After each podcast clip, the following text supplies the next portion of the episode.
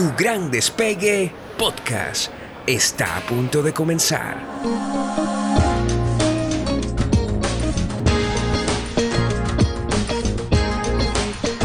Soy Andreina Tencio, tu coach para este viaje.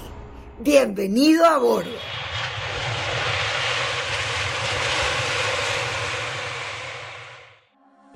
Y hoy en el episodio que estás escuchando, tengo una entrevistada, eh, su nombre es Vicky Budik, Budik es su apellido eh, de casada, y eh, es una educadora de la vida, es una persona de esas que llamamos people person, una persona orientada a las personas que le gustan las personas. Y, y yo diría, Vicky, yo quisiera entrevistarte como alguien que está cargada de amor, que lo que hace lo hace desde el profundo amor, es una educadora profesional y de alma, porque muchas veces, eh, y aquí en estos episodios de Tu Gran Despegue, donde la gente habla de sus despegues, pero también de sus aterrizajes forzosos, eh, me encuentro con que hay gente que tiene una, una profesión en el currículum, y ella tiene un currículum extraordinario, egresada de la Metropolitana, la Universidad Metropolitana de Caracas en Venezuela y también con maestrías en universidades americanas como Boston University, Berkeley. Allí es la parte académica de mi invitada.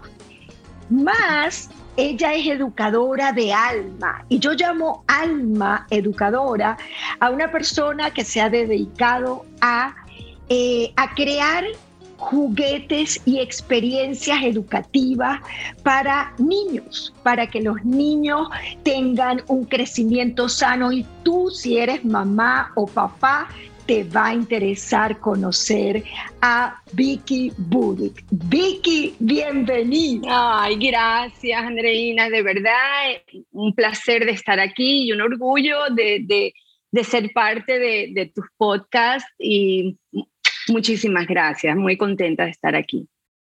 Vicky, yo quiero que nos des de tu experiencia y, y, a ver, yo quisiera comenzar como eh, porque eh, en estos días leí que muchos trabajamos porque necesitamos un trabajo, lo asociaban a la palabra empleo, que es cuando tú en unas horas de tu día generas un producto, un servicio y eres compensada a cambio.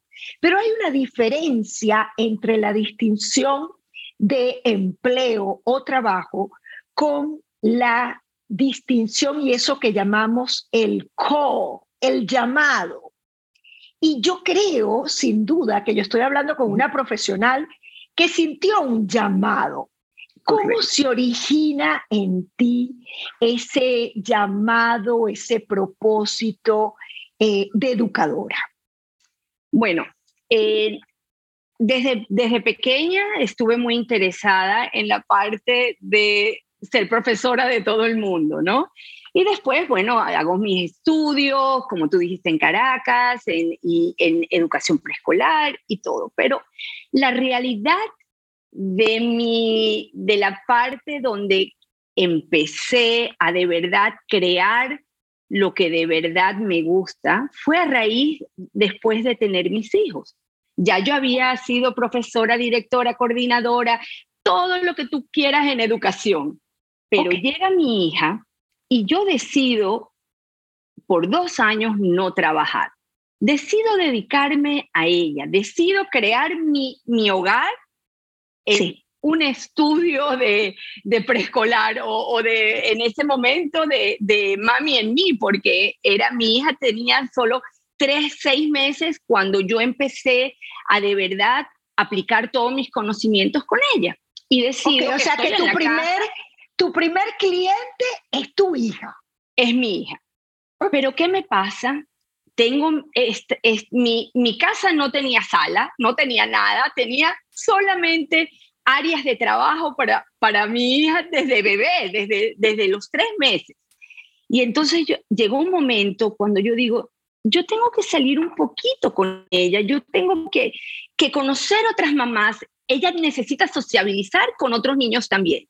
Y decido ir a un montón de clases de mami en mí en ese momento. Cada día íbamos a unas clases y de esas clases aprendía más porque acuérdate, mi, mi parte era en preescolar y preescolar empieza de tres años en adelante.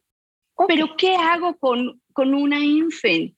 En ese momento, claro, yo estoy inventando todas estas cosas, pero yo quería de verdad saber que lo que estoy haciendo está bien hecho. Entonces fui a diferentes lugares, empecé a conocer diferentes activity centers también para padres y niños y, empecé a sociabilizar y a crear mis mejores amigas con, con ella. Y bueno, ella cumple dos años, la meto en el colegio, oh my God, y ahorita yo qué, ¿no? Pero bueno, mm. en eso pasan un poquito más de tiempo y me empiezan a pedir a mí que yo dé clases de mami en mí, en el colegio de donde ella está.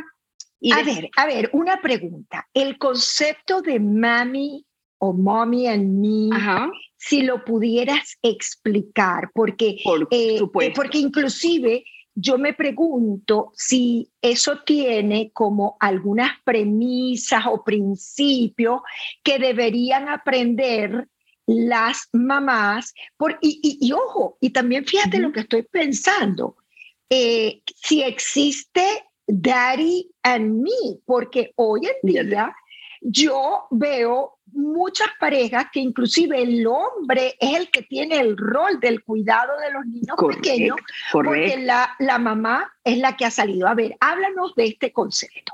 Te voy a hablar de eso y te voy a explicar la parte también cómo entrar el daddy en mí y todo. Entonces, bueno, yo empiezo a dar las clases, pero me doy cuenta, como tú dijiste ahorita, hay una necesidad más grande. Hay una necesidad en donde meter mamás, pero ¿qué pasa con los papás? ¿Qué pasa con las mamás que van a trabajar y se quedan los papás? ¿Qué pasa también con, con las nanis? Porque una cosa es que tú dejes a tu hijo con una nani, pero, pero no para meterlo en un corral o para dejarlo ahí. O sea, la idea es que si tú vas a dejar a tu hijo con otra persona, esa persona también tiene que estar un poquito instruida en qué actividades hacer para el desarrollo de ese niño. Bueno, pasan los años y yo creo este concepto, bueno, era, era este activity center que se llama Why Grow Up, ¿ok? Porque yo tenía esa necesidad de poderle dar a padres sí, y abuelos y a nanis y a todo el mundo que tenga que ver con la educación de ese niño, porque a mí me preocupaba qué pasa en ese tramo de cero meses a 24 meses, porque en esa época tú metías a los niños a los dos años en el colegio, pero no los metías antes. Entonces el niño tenía que estar en la casa. Pero descubrí poco a poco que esos años de vida son los años más críticos en la vida mm. de un niño. Esos son los años en donde los niños empiezan a ser como esponjas, porque todo el tiempo creíamos que era a los tres años, a los cuatro años, pero no es así, porque si tú a un infant, ¿ok?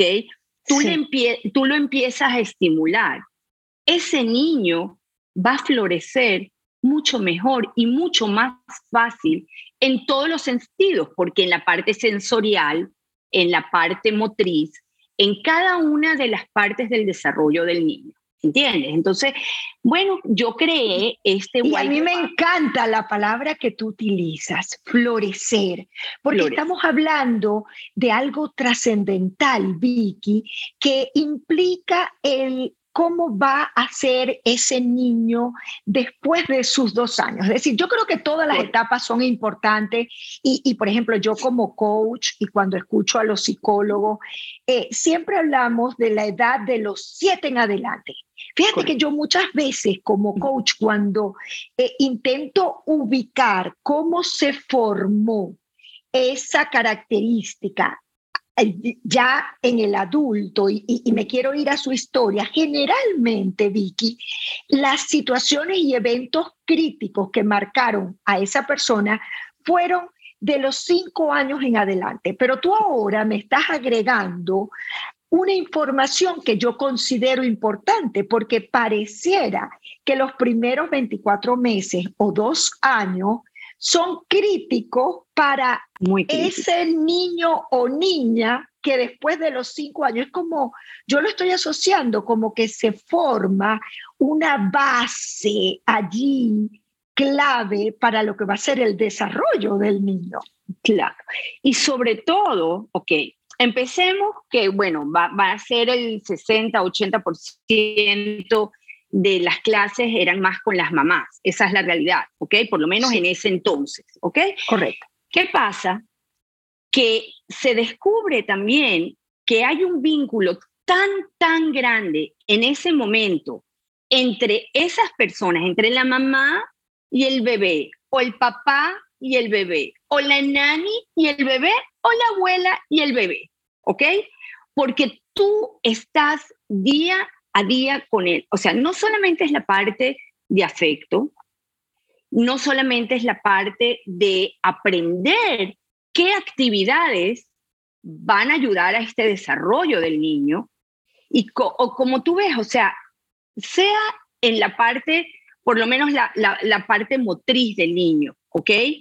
Eh, dándole objetos, y la parte de visualización y la parte de sensorial. Tú sabes que se ha descubierto y ahorita hay tantos problemas, cosas que uno no los veía antes porque no existía tal vez estos therapies para estos niños. Pero se, se ha descubierto que si el niño no tiene parte sensorial, si tú no estimulas al niño y no le das objetos sensoriales, cuando son bebés, cuando ellos crecen, no les va a costar agarrar un lápiz, ¿ok?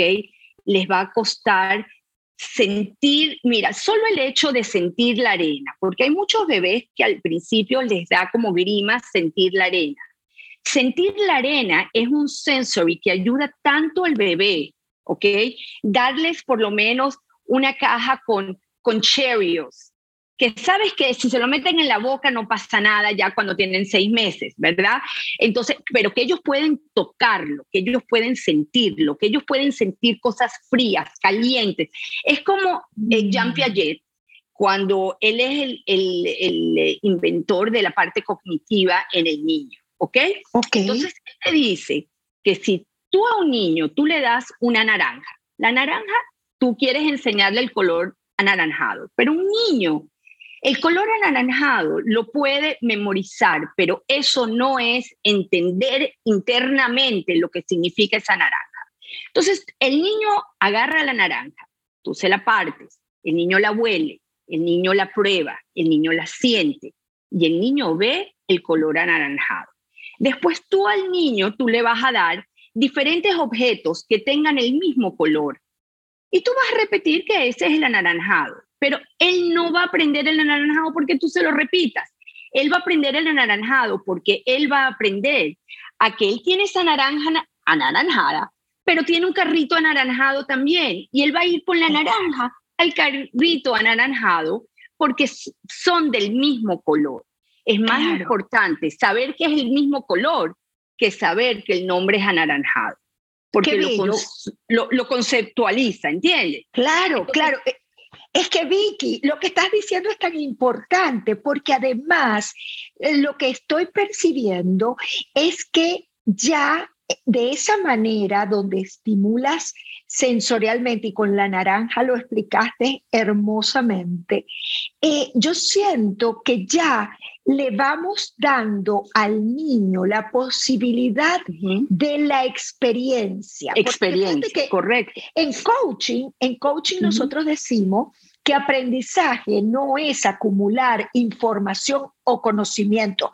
Es decir, tú le puedes repetir naranja, naranja, naranja, pero realmente aprendizaje para nosotros eh, en coaching significa acumular experiencias que puedas integrar a la piel, a tus cinco sentidos. Correcto, correcto. Entonces qué hermoso. Pero se aplica todo, Andreina, se aplica todo, se aplica al aprendizaje ya más adelante de las letras, por ejemplo. Tú sabes, antes teníamos, tal vez los abuelos de antes o whatever, que, que querían que los niños aprendieran a leer así duro, pero la idea es si tú le das la experiencia de salir a la calle y reconocer las letras y después ir a la casa y reconocer esas mismas palabras en otras cosas, o sea, yo soy de las que siempre, digamos, con, con mis hijos de chiquitos, eh, I used to, eh, como label, como poner nombres. Las etiquetas, cosas, las etiquetas. Qué sé yo, por lo menos al sofá, al piso, al techo. Y ellos de ver esas palabras y de poner la conexión silla con la palabra, ellos mismos veían las palabras y aprendían las letras de, esa manera, porque tú les tienes que dar experiencias en todo.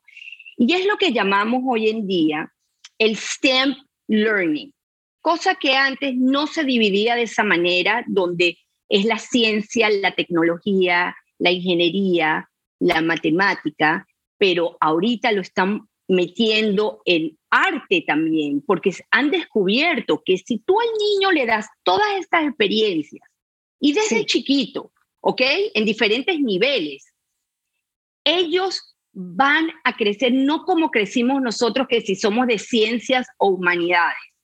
Todos van a tener esas experiencias desde chiquitos en diferentes cosas de entre juegos, juguetes, los mejores juguetes ahorita son los juguetes donde vas a ver ese label que dice STEM por STEM, porque son juguetes que ayudan a todas esas áreas de aprendizaje en el niño. Ok, Vicky, deletréame en español porque la palabra STEM que no, no entiendo eh, eh, exactamente. Ya te voy a decir. S ¿Sí? de ciencias, T de tecnología, e de ingeniería. Engineer, ok. Engineer. A de arte. Y M de matemática. Ok, ok. S-T-E-A-M. STEM. correcto. STEM. Y ese STEM, uno antes creía que solamente los niños de elementary school, de, ¿cómo se dice? De, no, de preescolar, los niños de, primaria, de siete eh, eh. años en adelante, exacto, exacto. podían aprender. Y los ponían como en la parte robótica solamente, en ese concepto. Pero la realidad es otra. La realidad es que desde un niño, desde pequeño, tú al hacer actividades de colores, actividades de formas, actividades de, de rompecabezas.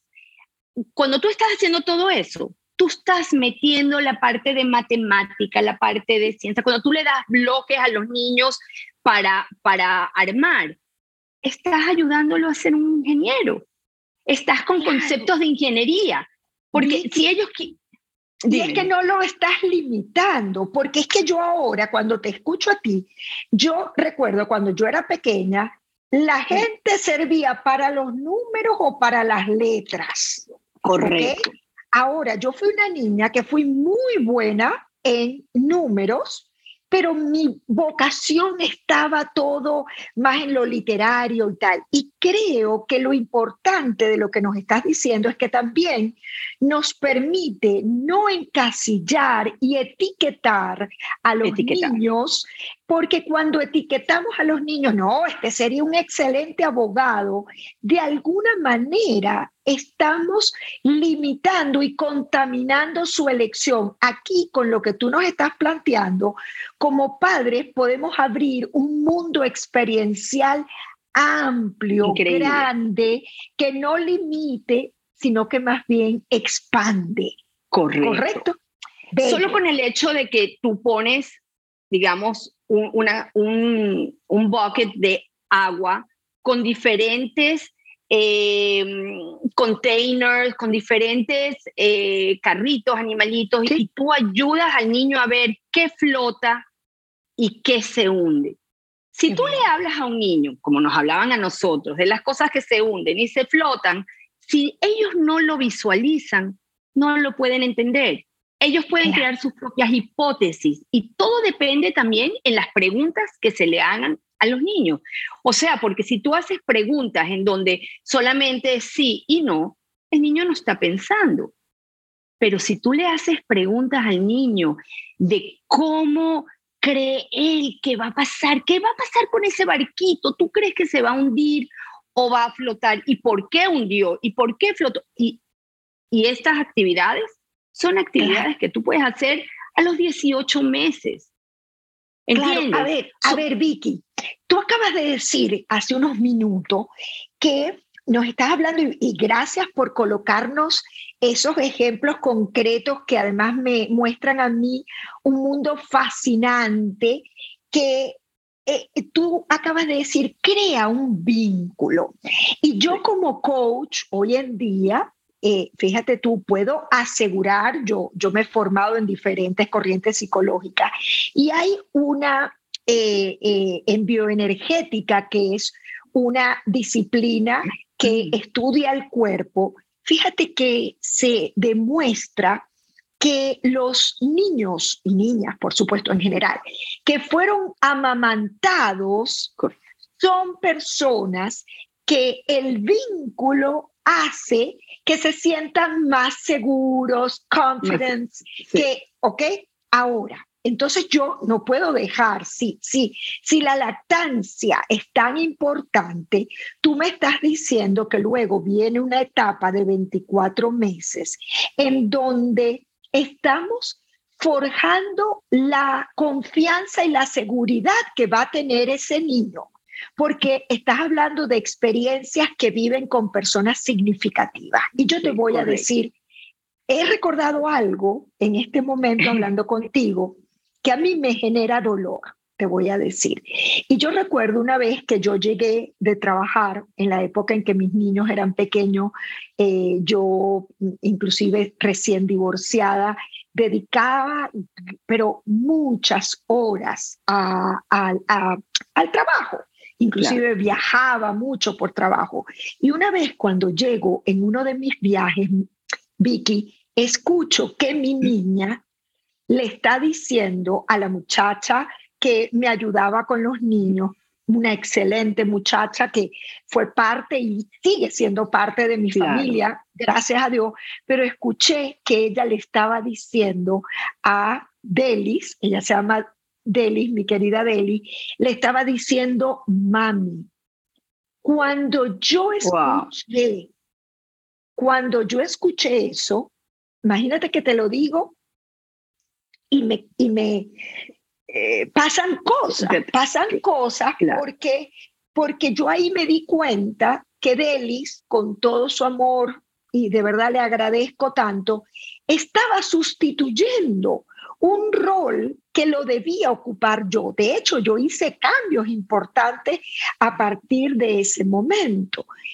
Te pregunto, la persona que se dedica a construir ese vínculo en estas experiencias, eh, independientemente si es abuelo, si es, ¿cómo sientes tú que es o, cuáles son las figuras que deben estar más presentes para que ese niño crezca seguro. Correcto. Primero te voy a decir, te voy a decir dos cositas, ¿ok? No te sientas tan mal porque no te creas, o sea, yo lo pasé con mi hija, que estaba full time con ella, pero después con mi hijo no pude porque fue cuando abrí Why Grow Up y estaba trabajando full time que después te cuento otra cosita, pero sí. Pero lo importante a veces no es, y lo repito, no es la cantidad de tiempo que tú estás, es la calidad de tiempo que tú estás con ese niño. ¿Ok? Sí. Y lo vamos a ver con los abuelos que no están ahí todo el tiempo con sus nietos. Es cierto. Pero que el tiempo que están o el tiempo extra de, después este es otro capítulo, el tiempo extra de que están con el FaceTime o, o cuando no viven cerca o whatever, es de verdad los impactos que tú haces en tus hijos. En una manera tú deberías estar agradecida que la señora que estaba cuidando a tu hija estaba haciendo un rol tan bueno que la sentía como, como, como su mamá, pero es porque tal vez el vocabulario que usan, que a veces, no sé qué edad tenía, pero, pero a veces es por el vocabulario que sienten que es la, la, atracción a esa persona. Pero seguro que cuando tú llegabas y tú dedicabas el tiempo a ella del tiempo que estabas, tú le dabas ese, ese tiempo que tú podías. Entonces, la, la idea es aquí entender que no todos podemos estar ahí todo el tiempo, pero el tiempo que estás es el tiempo que tiene que ser de calidad. Y es el tiempo, por eso es que a veces, mira, cuando un padre está trabajando todo el día y busca al niño al colegio a las 5 de la tarde, ese es el momento cuando tiene que switch off, dejar el teléfono, dejar el trabajo en ese momento y dedicar, si son esas dos horas al día que tú le vas a dedicar a, a los niños, que sea dos horas donde el haya aprendizaje, haya cariño, haya, haya amor, haya dedicación total en ese, en ese momento. Sea Eso es lo que tú llamas tiempo de calidad. Y, de calidad. Sabes ¿Y sabes con qué me estoy quedando con lo que dices, Vicky? Con que eh, cuando, por ejemplo, estamos bañando al niño, preguntarnos, preguntarnos de ese tiempo, suponte que sea unos 20 minutos, de ese tiempo, ¿cuánto tiempo tú, mamá que nos escucha, y papá que nos escucha, porque ahora yo veo a muchos, eh, tú ves a nuestros queridos Michelle y Adam, y los dos yo los he visto porque he sido testigo de que están bañando a, Noah. Entonces, fíjate tú, eh, eh, yo me quedo pensando en cuánto tiempo de ese baño, de, esos, de esos minutos, tú miras al niño a la cara, cuánto de ese tiempo ese niño se siente visible, importante para el padre, porque si estamos 20 minutos, pero estamos tomando el teléfono todo el tiempo, ese niño va a sentir, va a sentir que la pantalla es más importante que él. Correcto. Y va a querer la pantalla, que es lo grave, porque mm. los padres son los que están dando el ejemplo si, si un padre está todo el día en la pantalla, el niño va a querer hacer lo mismo. Y es, es grave, es súper grave. Pero por eso, ese tiempo, y, y, si yo puedo dar un mensaje hoy que es el, el, el más potente de, de, todo, es estar presente, ¿ok? Es jugar, es enjoy, es tirarse en el piso, es, eh, es, es escoger los mejores juguetes educativos para poder de verdad el juguete que tú vas a usar. Yo no, yo no creo que los niños tienen que tener 100 mil juguetes. Yo sí creo que los niños tienen que tener juguetes que los ayuden en, en las necesidades y en los intereses que ellos necesiten en ese momento y que la persona que esté jugando con ellos disfrute igual ese juego y que sepan es bien importante cuánto estamos disfrutando del juego con nuestros hijos. Eso, eso creo que, que, que, tu recomendación es, es, vital y, y, sabes, a veces yo me pongo a pensar en cuánto un profesional puede estar trabajando y trabajando para comprar esos 100 mil juguetes y esos videojuegos y eso cuando el niño no necesita tanto, podemos ser como, como más minimalista y seleccionar esos juegos que realmente van a contribuir con que tengamos una relación emocional fuerte entre padres, abuelos, hermanos, y, y que además puedan fortalecer la seguridad y la confianza de esos niños, ¿no? Claro. Mira, yo te digo una cosa, o sea, después de todo, después que hice el Activity Center, todo, yo ahorita tengo un Educational Toy Store, pero que es súper diferente en el sentido, o sea, lo creé igualito que el Activity Center, es diferente que un Amazon o que cualquier otro, otro website. ¿Por qué? Porque yo estoy presente en la relación con los padres. O sea, a mí, a mí me llama un padre que no sabe qué escoger. Y yo en vez de agarrar y venderle por vender, no, esa no es mi idea. Mi idea es que el padre vaya a escoger el juguete de las necesidades que tenga. Si hay un padre que, que dice, mira, mi hijo no sabe hacer rompecabezas, entonces, dependiendo de la edad, tú te vas dando cuenta que tú tienes que saber qué tipo de rompecabezas tú tienes que escoger para tu hijo. Si tu niño tiene entre 12 meses y 24 meses, tú quieres darle a, al niño, o sea, déjame enseñarte por lo menos, son rompecabezas con big knobs, porque estos rompecabezas van a ayudar a la parte motriz del niño, motriz, a no frustrar al niño. Y sabes qué?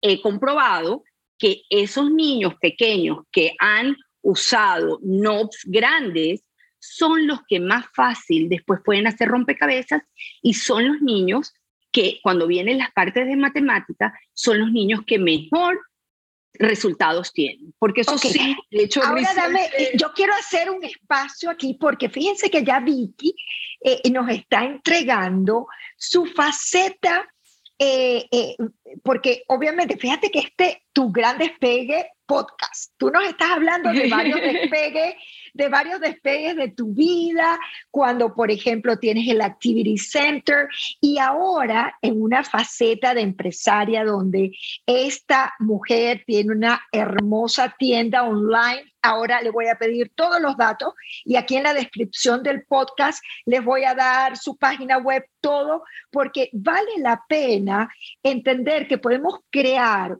un mundo hermoso que permite la conexión con nuestros hijos y que ellos además crezcan de forma motriz, emocional y todo. Vicky, eh, ¿tú dirías que la creación de tu tienda eh, online eh, es, fue un despegue para ti como, como emprendedora?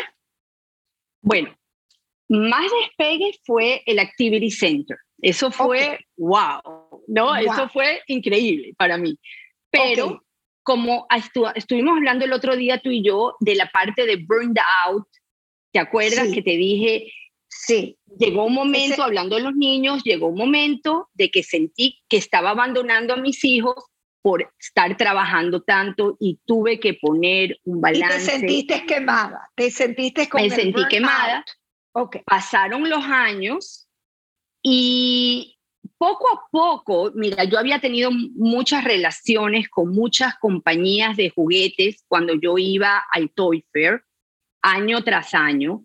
da la casualidad que eh, este rompecabezas que te enseñé fue creado por unos padres desde su garaje que nos pidieron a nosotros probar el producto y ese producto hoy en día ella, ellos se volvieron tan famosos que están en todas partes del mundo. ¿Ok? ¿Qué, qué te quiero decir?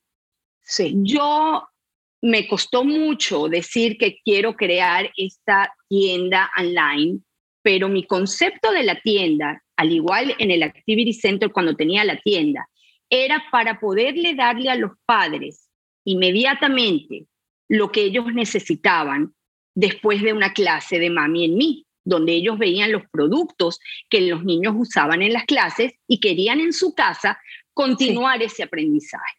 Eso antes no existía, ¿ok? Y pude hacerlo. Entonces después, cuando decido hacer, cuando todo empieza el boom del e-commerce. E-commerce quiere decir que tú tienes un website online y tú puedes hacer ventas online con un concepto que creé porque no tenía la, parte económica para poder tener un warehouse, para poder tener donde tener un galpón, un galpón, ajá, un galpón. Entonces, claro, yo de tecnología para enseñarle a los niños sé muy bien, pero la parte de tecnología de agarrar y crear un website no sabía, estaba estaba súper nerviosa, no sabía qué hacer y todo el mundo cobraba muchísimo y yo, yo de verdad, esto después de haber dejado mi negocio, yo no quería meterme en gastos que no sabía que iba a funcionar, no sabía. Esto sí era nuevo para mí. Lo que no era nuevo para mí era conocer a todas estas compañías que ya conocía, a todos estos juguetes que sabía que tenían dueño de aprendizaje. Cuando yo digo dueño de aprendizaje es que sabía que este juguete era para la parte motriz y este era para el thinking skill y este juguete... O sea, estaban probados, estaban probados y funcionaban. Correcto. Es decir, aquí lo que me estás diciendo es que la Vicky Budick eh, emprendedora se sentía muy confiada en lo que tenía que ver con la educación, el sistema de aprendizaje, qué funcionaba y qué no funcionaba. Ahora. Y las edades, las edades también, porque las edades de los niños, tú sabes, tú muchas veces vas a conseguir juguetes que te dicen, ah, esto es para niños de tres años, pero no, no son para niños de tres años, porque son, tienen piezas que, que tal vez pueden ser demasiado pequeñas o, o tienen eh, eh, cosas que de verdad todavía el niño no está preparado para eso y lo puede frustrar. Entonces, ok, o sea que hay que ser muy cuidadoso, muy cuidadoso en, la selección del juguete y si es apropiado para una edad determinada. Y además que tú me estás diciendo que tú inclusive en la interacción con los padres, porque pueden ser dos niños de tres años, pueden ser unos morochos. Claro. Pero tienen necesidades diferentes. Diferentes, claro. Mira, súper diferentes. Ya habían niños que tal vez tenían eh, algunos problemas sensoriales, te estoy hablando no de bebés, sino niños de 7, 8 años. Y a veces necesitan juguetes de niños más pequeños para que estimular esa parte que le falta, ¿entiendes? o sea, que esa selección es muy individual. entonces, y, Ah, ok, ok, pero fíjate, para que no se nos vaya el hilo, tú dices que de repente te encuentras que habían habilidades que tú no tenías y que seguramente tuviste que ir a buscar y pedir ayuda con la gente que tuviera esas habilidades como para crear una, una página web y todo lo que eso es, Es la primera vez en mi vida, es la primera vez en mi vida, porque una cosa es saber que tú vas a agarrar a gente para que hagan cosas que tú sabes hacer, para que te ayuden, porque hay demasiado que hacer. Esa es una cosa. Pero cuando tú te sientes que hay algo que tú no sabes hacer, ahí es cuando uno aprende a delegar, cosa que nunca en mi vida yo supe hacer porque siempre quería hacer yo todo. ¿Ok? Y yo creo que eso es importantísimo. Eh, a, ver, brevemente, Vicky, cuéntanos cómo te complementaste tú para crear lo que hoy es eh, Why Grow Up Toys. Whygrowup.net, ¿ok? Whygrowup.net ah, se llama. Ok. Ok, entonces, ¿qué pasa? Yo, mm, yo sabía que yo quería hacer algo con los juguetes, que quería tener todas las categorías, y esto, esto yo, yo lo estoy haciendo en juguetes, pero cualquier persona que está ahí escuchando puede hacerlo con cualquier producto. Te voy a decir cuál es el proceso y para que veas que es fascinante y porque ok, danos así como brevemente los tips.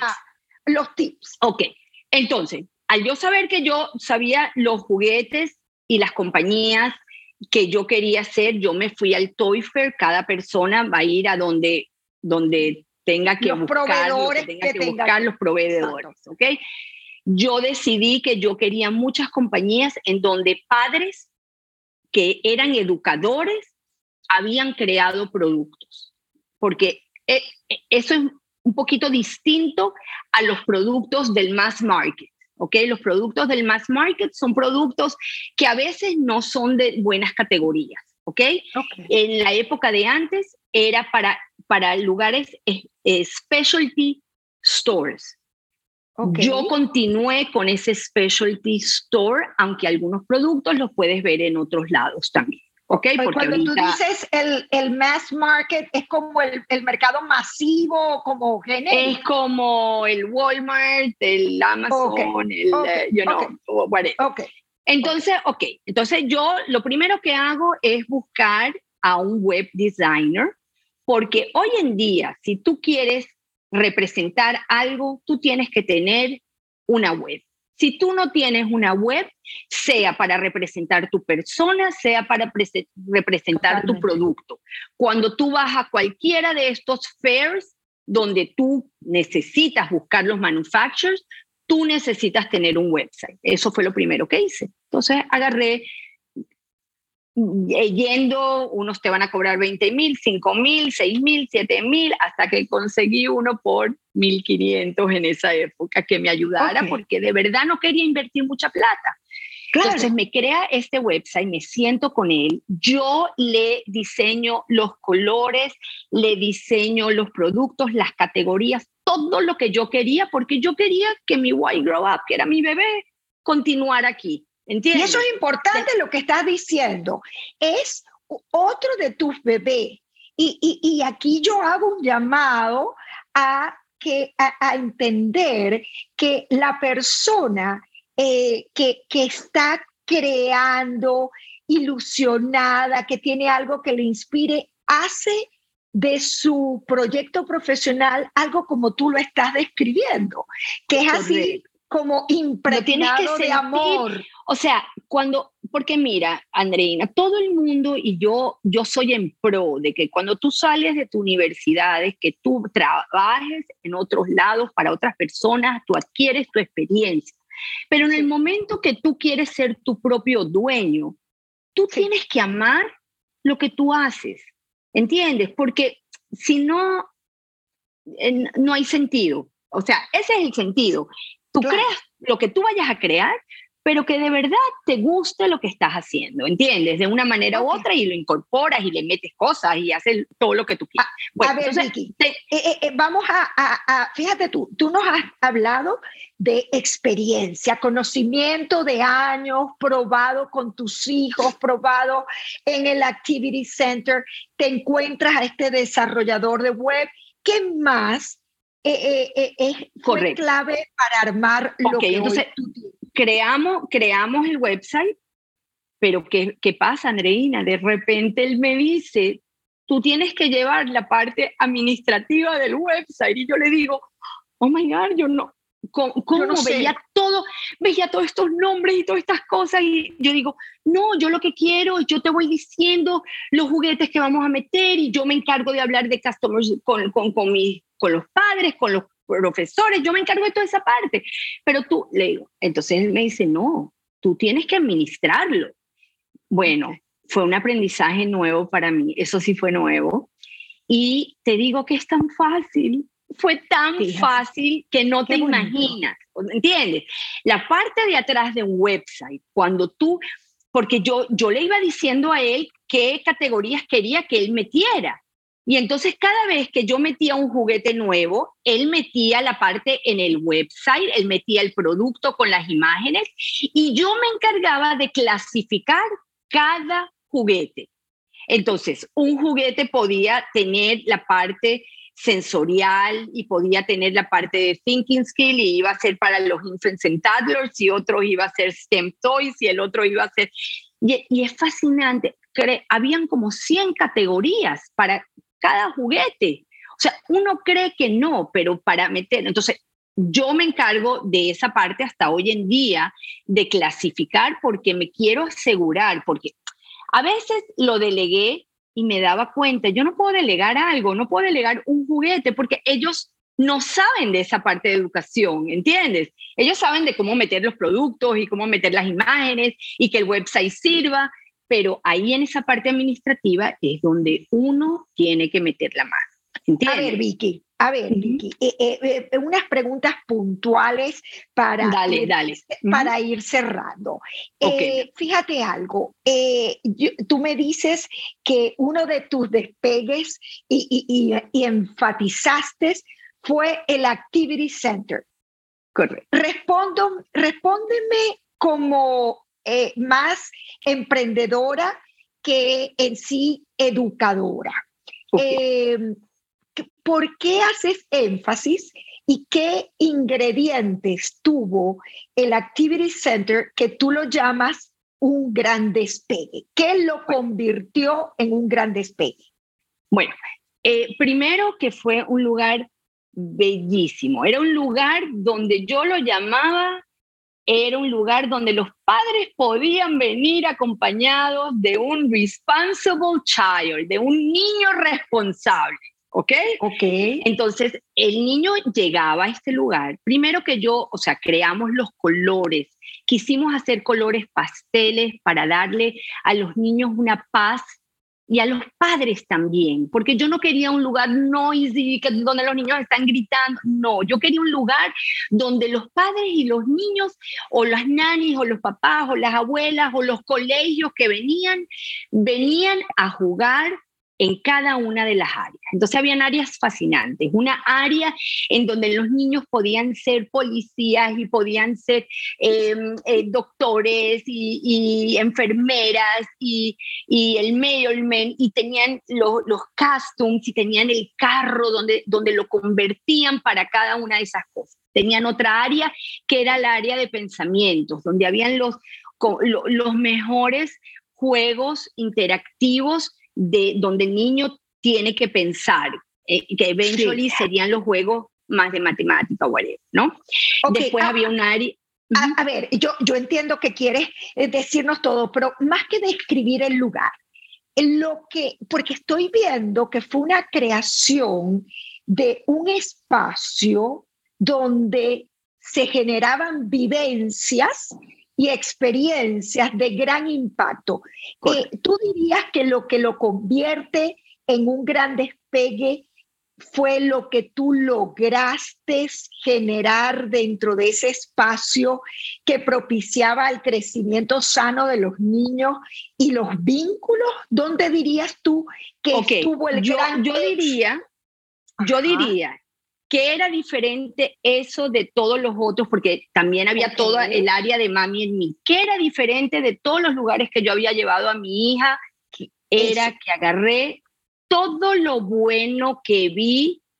No es que inventé, porque no se trata de inventar, es, se trata de agarrar las cosas buenas de cada lugar y crear el tuyo y crear un lugar donde, bueno, hoy en día lo ves en, museos y eso, donde puedan comprar lo que ellos están jugando. Era accesible a los padres. Los padres no tenían que irse de ahí y buscarlo en otro lado porque los precios eran accesibles, eh, los juguetes eran los mejores educativos, el lugar tenía para jugar y para aprender, habían clases millones de clases, o sea, clases de, de Play-Doh, de cómo hacer Play-Doh, clases de, lo, llamaba Scribble Colors and Paddles, que era la parte, por eso te digo, el arte, que era tan importante que, que ahorita se está viendo que hace falta hasta para los doctores, que los doctores creen que no toman clases creativas y las necesitan para ser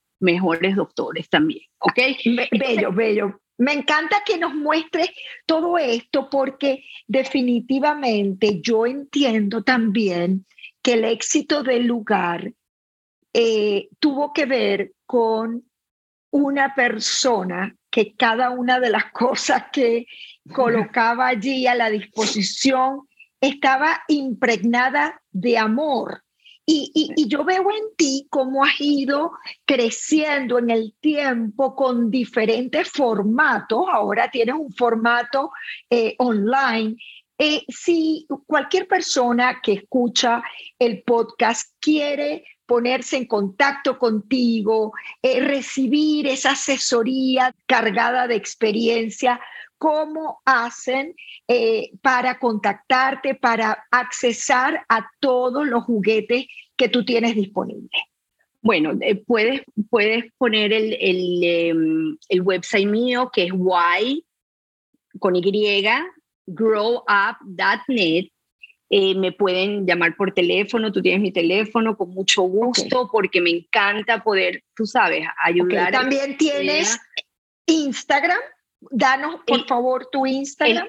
El, Instagram es Why Grow Up Toys, ¿ok? Donde ahí pueden ver eh, productos y, y, en el website tenemos muchos blogs también que hemos hecho, qué sé yo, cuáles son los mejores juguetes para los tres años, los 12 meses, lo, cualquier cosa en ese sentido que necesiten.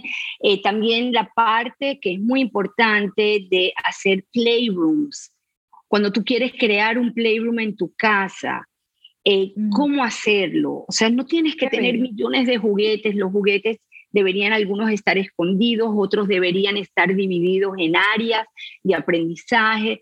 Ayudamos a veces con eso también, ¿entiendes? Qué importante, qué importante. Es una parte muy, muy importante. Vicky puede ayudar entonces a esa organización, porque, porque además cuando, cuando tú estás creando el playroom de tu casa, estás eh, construyendo un espacio que probablemente es mucho más importante que el área de la televisión. Es decir, tenemos que darle, siento yo, Vicky, un lugar eh, prioritario, protagónico, porque es el espacio y atractivo y atractivo porque tú quieres que el niño le encante estar ahí y bueno lo que más me encanta es poder dar ideas también a los padres de actividades que pueden hacer con temas que pueden hacer en la casa para los niños pequeños cuando cuando están ahí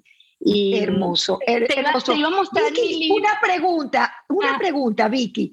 Eh, ¿Tú asesoras y tienes juguetes hasta qué edad? ¿Hasta qué edad? Hasta más o menos los seis años. Pero claro, si me viene un padre que necesita algo para un niño de ocho años, las compañías con quien yo trabajo, también, también puedo conseguir, por supuesto, no, no hay no hay límite en ese sentido, pero sí mi experiencia es más para los niños pequeños hasta los seis años. Hasta los seis años. Ok, háblanos de tu libro. Eh, ah, bueno, en la época, fue el libro? Bueno, en la época de la pandemia creé este libro que se llama Sammy and Sally Stay Away from Coronavirus eh, y empieza The World of Why Grow Up Toys. Y, es un libro que de verdad, o sea, al principio fue muy triste ver todo lo que pasaba en la pandemia, pero me, me, mató ver cómo los niños de verdad estaban sufriendo por culpa de los padres que estaban tan nerviosos. Entonces creé este libro, primero para que los niños entendieran la importancia de ponerse la máscara, de cuidarse, de lavarse las manos.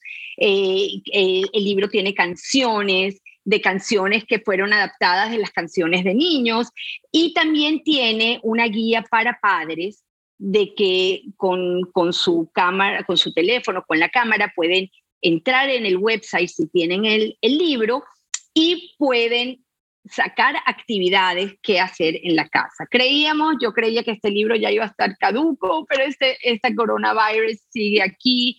Todavía hay padres que, bueno, los niños que les da coronavirus en el colegio y tienen que estar 10 días o 12 días o 14 días en la casa todavía. Entonces, bueno, eh, es un libro... Es un libro que está vigente. Es un libro que todavía está vigente. Eh, se hizo en el 2020 y, y de verdad... Eh, se los recomiendo porque de verdad muchas veces los niños no entienden por qué tienen que tener la máscara y, y esta es una manera de explicarlo en una manera a su nivel, ¿no? Eh, Vicky, si tú pudieras dar eh, desde tu experiencia tan vasta, tan rica, como mamá, como educadora, eh, le pudieras dar una recomendación a los padres que nos escuchan ¿Cuál sería esa recomendación, así como que, que nazca menos de los libros y más del corazón? Bueno, la, realidad es que yo veo, y, se lo digo a los padres que tienen ahorita niños chiquitos, siempre, cualquier cosa que hagas, no creas que, que es un esfuerzo, disfrútalo, disfruta cada instante que tienes, si, si son dos horas, si es el día completo, si, lo que, si tienes que llevar a tus hijos al colegio, no, eh, ¿cómo se dice? Don't complain, no, no te quejes. No, no te quejes. Cuando crezcan, vas a desear poder estar de nuevo en ese momento. Entonces, vive, vive cada minuto, cada experiencia, porque cada experiencia que vivas con ellos, de verdad, va a ser un producto final que va a ser súper chévere a la larga, ¿entiendes? Vas a tener un producto que vas a, vas a tener con orgullo del hijo que, que, se formó. Y por favor, antes de los tres años, no les den pantallas a los niños, usen juguetes para desarrollar su, su cerebro, porque el iPad cuando lo usan, úsanlo, si lo tienen que usar para momentos muy elementales, no, no el 80%, sino Correcto. de verdad. Muy puntuales, muy puntuales. A ver, Vicky, eh, si tú me permites, yo les voy a hacer un resumen de lo que yo le he escuchado a esta educadora de alma y que, y que a mí me ha quedado como, como importante. Yo siento que Vicky nos muestra la posibilidad de integrar ese rol de mamá o papá con el rol profesional y cómo es hermoso como los sus propios hijos, eh, que son sus primeros clientes a los que le ha dado prioridad. Claramente ahora vi que ya también es abuela.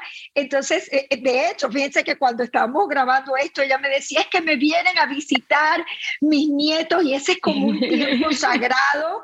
Yo, yo siento que es bien importante y tú lo dices claramente, es realmente privilegiar, honrar el momento en el que nos encontramos o, te encuentras tú con tus hijos, eh, eh, eh, en los primeros años sobre todo, que es fundamental, y ver cómo las experiencias que ella sugiere, y, y tomo la palabra porque me parece muy, muy importante, podemos ver que esos niños florecen, podemos ver cómo a través de experiencias significativas, en donde el color naranja, eh, eh, eh, enseñárselo, tú nos dices, Vicky, que puede, puede convertirse en toda una vivencia sensorial, donde el niño aprenda a sentir. Yo creo que estamos en una época en donde inclusive se nos ha olvidado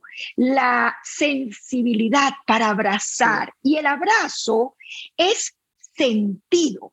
No hay manuales de cómo abrazar. El abrazo se siente o no se siente. Y a través de esta conversación yo, yo eh, puedo apreciar cómo eh, Vicky nos entrega la gran oportunidad de crear espacios prácticamente sagrados con tus hijos en donde la gran ganancia no solamente eh, está en el cerebro del niño y en todo, en todo el mundo que se le abre, sino también en su seguridad como ser humano y en algo muy importante. Y con esto cierro un poco esta bella conversación, que es el vínculo. Qué bello lo pusiste. Wow.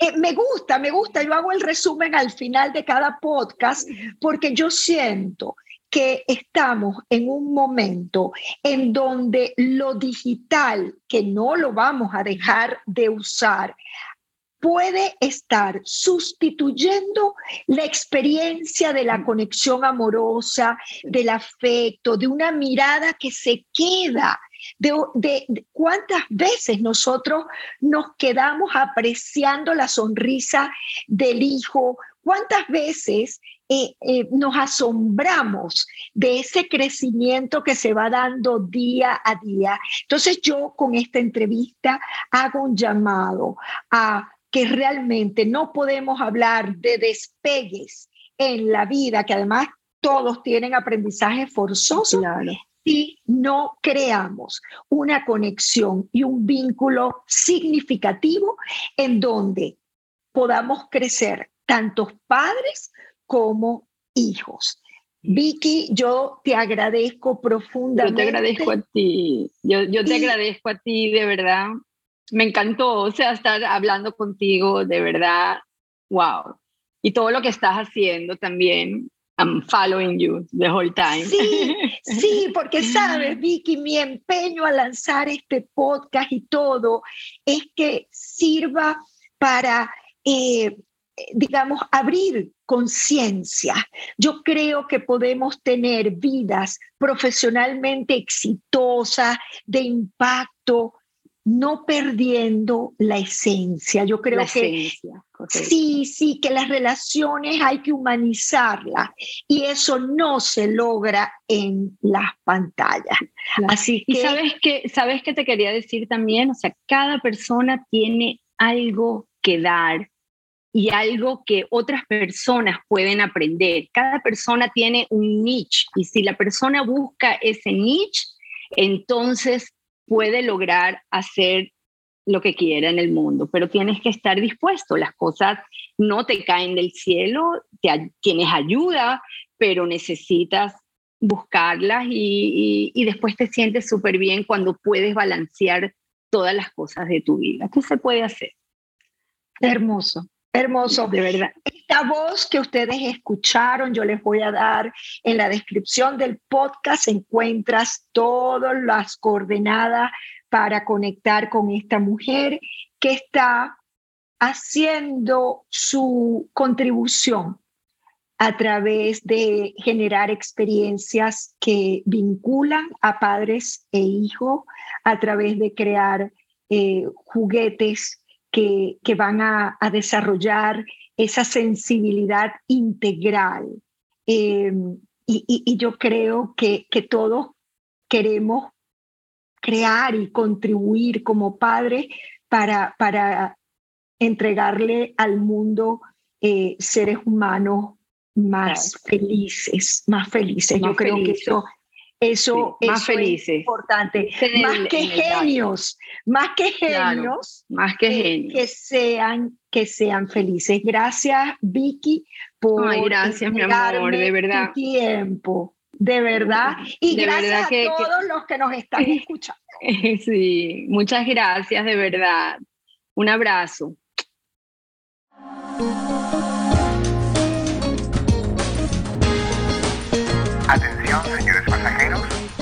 Gran despegue podcast ha llegado a su destino. Gracias por volar con nosotros. Espero te hayas disfrutado este viaje.